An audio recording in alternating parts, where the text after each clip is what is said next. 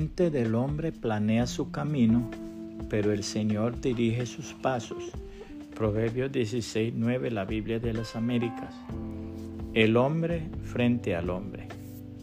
Dicen que el filósofo Aristóteles vio en el hombre, por su naturaleza, un animal político, lo que quiere significar que para lograr su felicidad bastaría educarlo en el arte de gobernar y dar leyes y reglamentos a fin de que sepa cómo mantener el orden, la seguridad pública y las buenas costumbres. Esto es, versarlo en los negocios del Estado.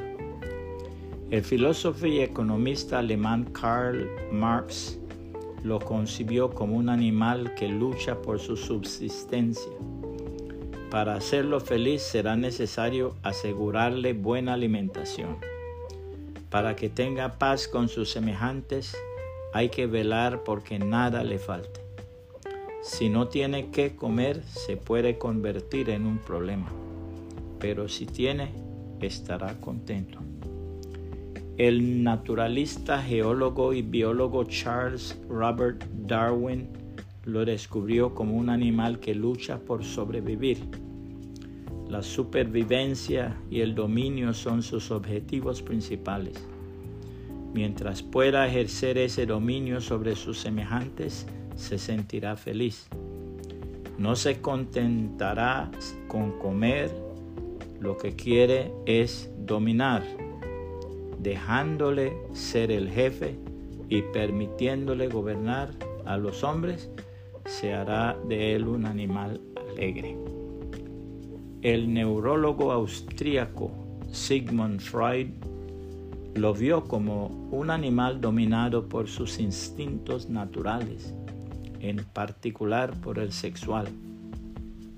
Déjese al hombre vivir en libertad a las exigencias de esos instintos sin intento en modo alguno de reprimirlos y esto hará que el hombre se sienta feliz. En cambio el Señor Jesucristo dijo que el hombre es un hijo de Dios, hecho a imagen y semejanza de Dios, con capacidades infinitas para su desarrollo, que puede elevarse de una posición poco menor que los ángeles hasta las alturas de una amistad íntima con el Padre Celestial.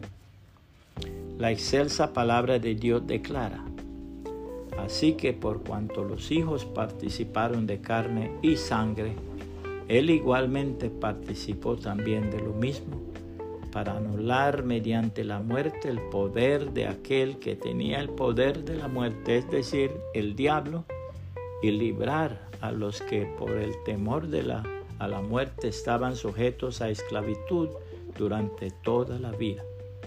Porque ciertamente no ayuda a los ángeles, sino que ayuda a la descendencia de Abraham.